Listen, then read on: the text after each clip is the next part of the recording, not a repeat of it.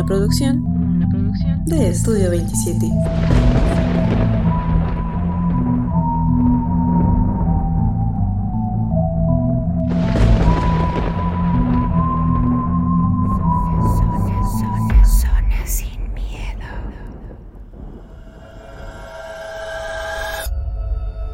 Hola a todos, sean nuevamente bienvenidos a Zona Sin Miedo, un programa hecho por y para ustedes. Como cada martes me acompaña mi hermano Sheva. Sheva, ¿cómo estás? Mira, otra vez estamos aquí en otra emisión más. Este, esperemos que, que les haya gustado lo que les trajimos la semana pasada, ya con esta última parte de los relatos que, que pues, mi familia pudo compartir. Y esta semana que traemos de Jay. Esta semana les traemos dos relatos que nos enviaron ustedes. Los dos pidieron ser anónimos. Como siempre, pues lo vamos a respetar. Entonces, pues vamos a, ver qué, qué fue lo que nos compartieron esta vez. Sí, vamos a iniciar con el primer relato.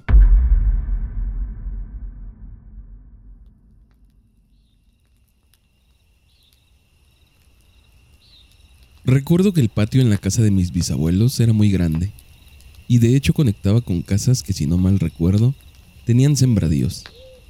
En mi ciudad es muy común que aún haya gente que se dedique a labores de campo. Bueno, como esos sembradíos se mezclaban con el patio de mis bisabuelos, no era raro ver a gente cruzar su patio para salir y dar a la calle. Era muy común que pasaran a saludar o que mis bisabuelos les hicieran plática. Sin embargo, un día estando tumbada en la sala leyendo un libro, vi por el rabillo del ojo a dos personas pasando por un pequeño pasillo que había detrás de la ventana de la sala. Creo que eran un matrimonio de la tercera edad. Vestían con ropas tradicionales de manta blanca y de hecho recuerdo que la mujer tenía un rebozo negro y esta misma fue quien me volteó a ver. Aunque no recuerdo su rostro, era borroso y lo sigue siendo cada vez que la recuerdo. Solo sé que mientras caminaba, giró su cabeza en mi dirección.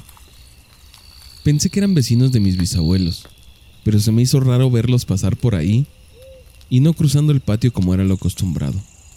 De hecho, no recuerdo que hubiera acceso por esa parte de la casa. Sin embargo, lo dejé pasar porque pensé que era gente pasando por ahí y ya. Hace como cuatro años, cuando mis bisabuelos fallecieron, me vino esta escena y me picó la curiosidad. Así que fui a Google Maps a ver en el mapa del 2009 de mi ciudad la casa de mis bisabuelos. Cuando hice zoom en la vista satelital, vi que habían dos casas pegadas en la parte donde vi pasar esas personas. No había forma de que ellos pasaran por ahí hacia ninguna parte. Bueno, de entrada agradecer a la persona que nos envió el, el relato. Pues sí te, te, deja pensando, ¿no? O sea, que esta, este matrimonio de la tercera edad que pasó ahí falleció en ese lugar, vivieron antes en esa casa o eran almas que de repente ella pudo visualizar, pudo ver en, en ese momento y pues sí te saca de. Y más esta, esta parte que en la que menciona ella que la cara era borrosa, o sea, ella no se, pues no se acuerda, no, no pudo ver rasgos distintivos de ella y es algo que no sé si recuerdas que nos han mencionado en otros este, episodios, que de repente no, no tienen o facciones o no tienen pies o te das cuenta y realmente era nada más una sombra lo que estaba ahí, no tenía ni siquiera una forma humanoide, pero se manifestó de esta manera. Entonces, pues ya te, o sea, a pesar de, lo, de, los años, tratas de acordarte de cómo eran esas personas y no puedes recordarlo, solo sabes, tienes la imagen como tal, pero si en su momento no te acordaste, ahorita menos, ¿no? Y sí, pues no sé, a mí sí me deja pensando que posiblemente era un matrimonio que o falleció cerca de, ahí, o incluso puede que hayan vivido antes en esa casa, y más que menciona hasta que traían como tipo ropa típica, ropa tradicional, pues tal vez sí estás hablando de personas que fallecieron hace 100 años, no, no sé qué piensas, DJ. Sí, es bastante interesante su historia, ¿no? Por el hecho de que, pues para ella era común ver que la gente pasara, pero por cierta parte de su casa, ¿no? A lo mejor por el frente. Y si es que la casa es paso hacia, digamos, el camino principal o algo así. Y en ese momento, pues yo vi a unas personas pasar por otro lado donde, pues no es común que pase, ¿no? Ni siquiera tal vez había acceso, como nos dice ella. Y me gustaría saber, pues, más o menos a qué hora fue, ¿no? Si, si fue durante el día, si fue que ya estaba oscureciendo, si ya fue en la noche que sucedió este fenómeno. Porque, pues, casi siempre que pensamos en apariciones, lo dijimos en el live, pensamos que siempre son en la noche, ¿no? Y hay algunas que suceden durante el día y creo que son las más extrañas. Por cómo nos lo cuenta, yo siento que fue en la noche de que pues no se le hizo raro no alcanzar a distinguir pues los rasgos de la cara de la señora, ¿no? Dice que ella la recuerda pues de una forma borrosa y que del momento así la vio y aún y hasta el día de hoy así la recuerda como con un rostro borroso.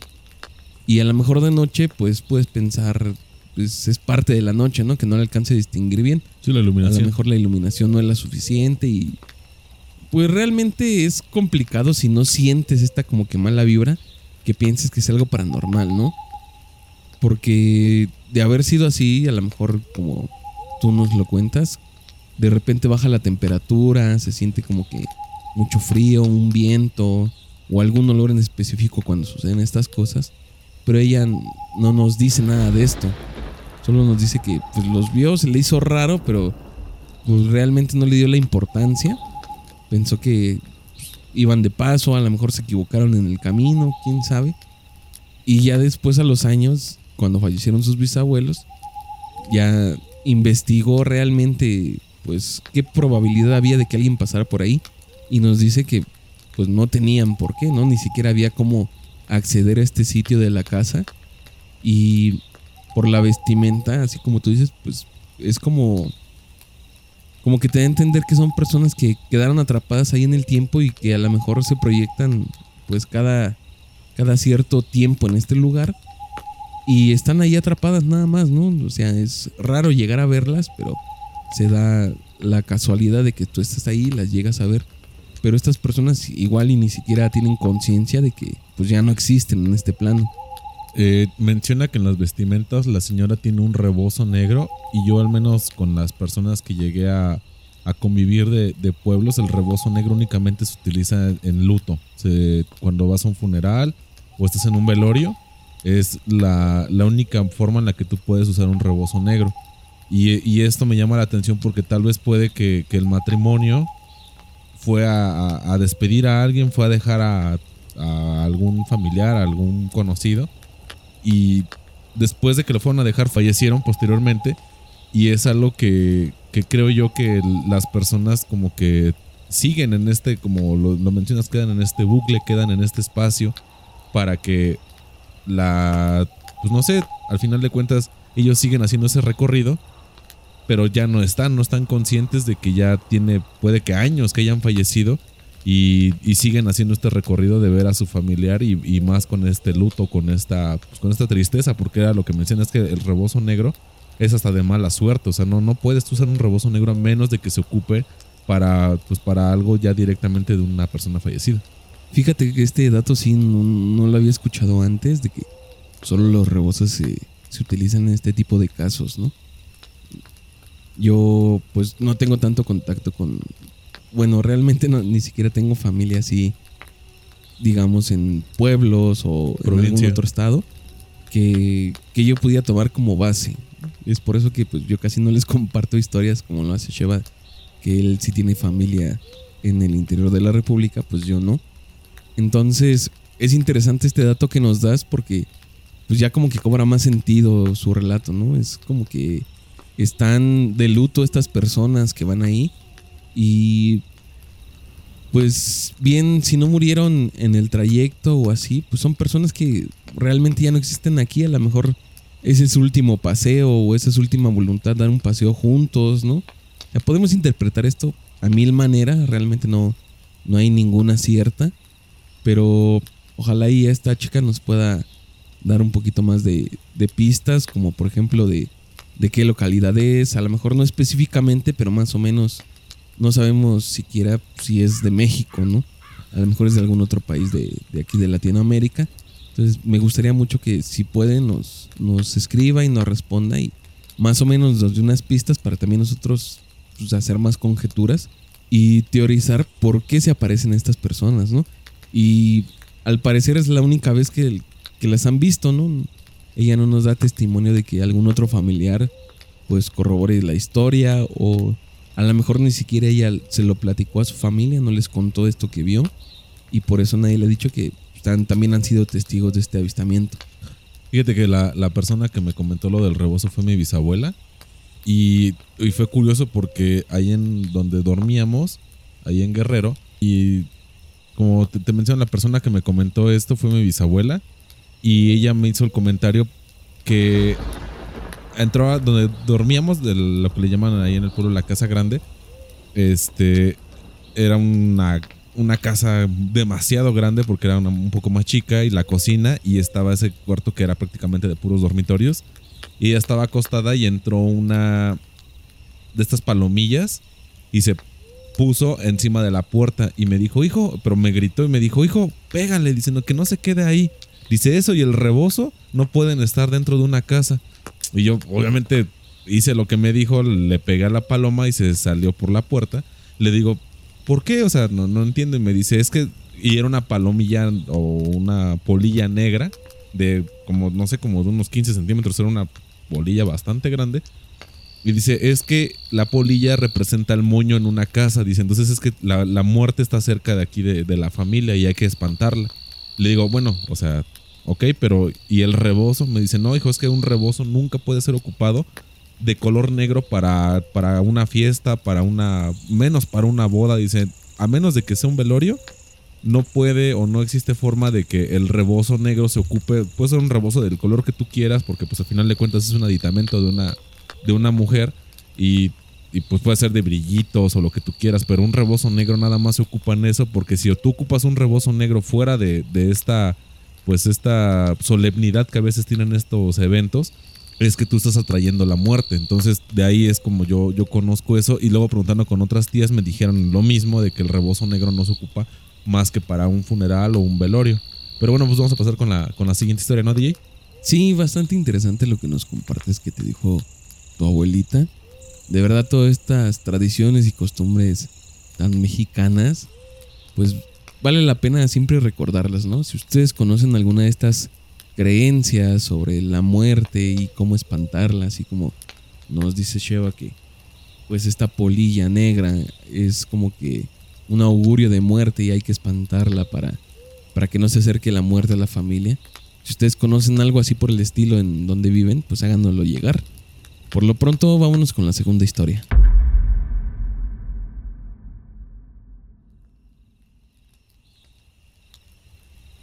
Mi padre trabajó más de 25 años en el área de aseo público de mi ciudad.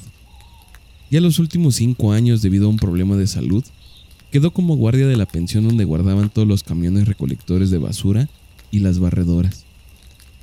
Él solía decir que el velador anterior a él había fallecido de un infarto y que lo había visto varias veces rondando entre los camiones de la pensión.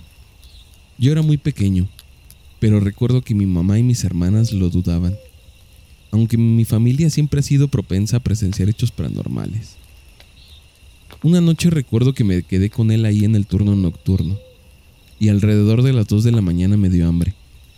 Caminé hacia las oficinas de atrás donde había una dispensadora de golosinas y mi papá me dio dinero para comprar algo. Me fui muy tranquilo como si nada entre los camiones. La verdad es que no recordaba eso del velador que se aparecía. Ya de regreso entre los camiones, vi una sombra como de un hombre, pero no alcancé a distinguir ningún rasgo, por lo que creí que era mi propia sombra. Pero esa sombra se fue detrás de mí, así que yo corrí hacia el cuarto donde se quedaba mi papá. Llegué muy espantado y mi papá me dijo que solo era Don Chon, que él después de morir seguía vigilando los camiones durante las noches y me contó que no solo él lo había visto, sino también varios trabajadores de ahí.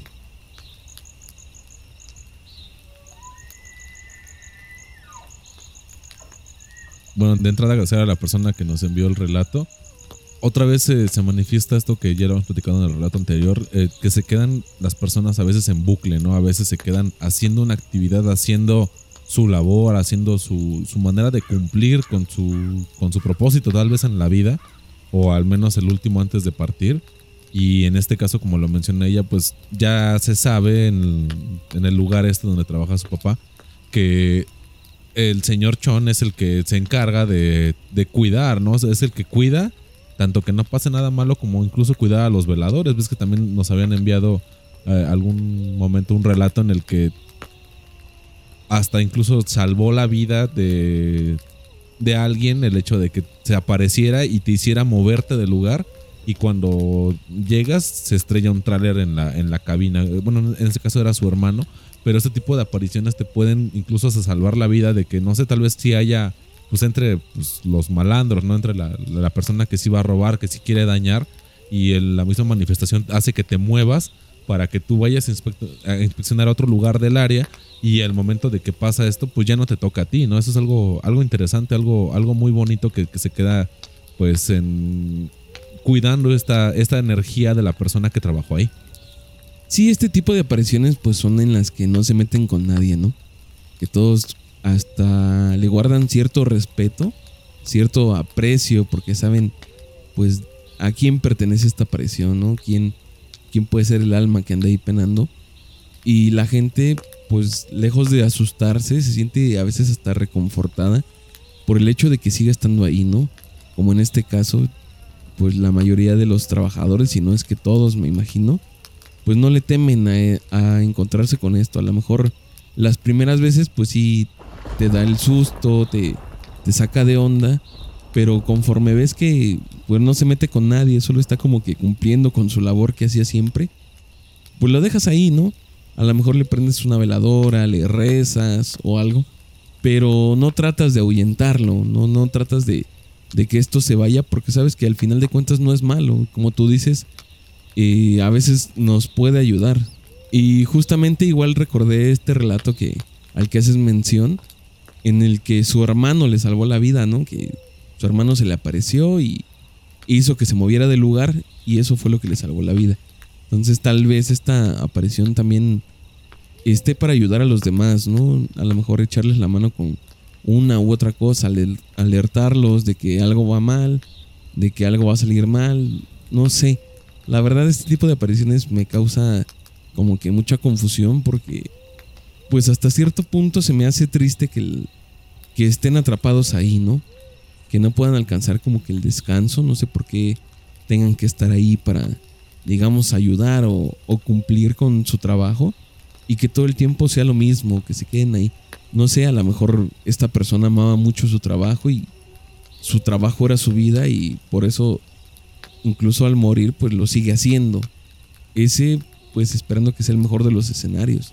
Si no, pues solamente se quedó ahí atrapada y sigue haciendo sus labores, a lo mejor ni siquiera sabe que, ya no pertenece a este plano, pero él sigue cumpliendo con su función.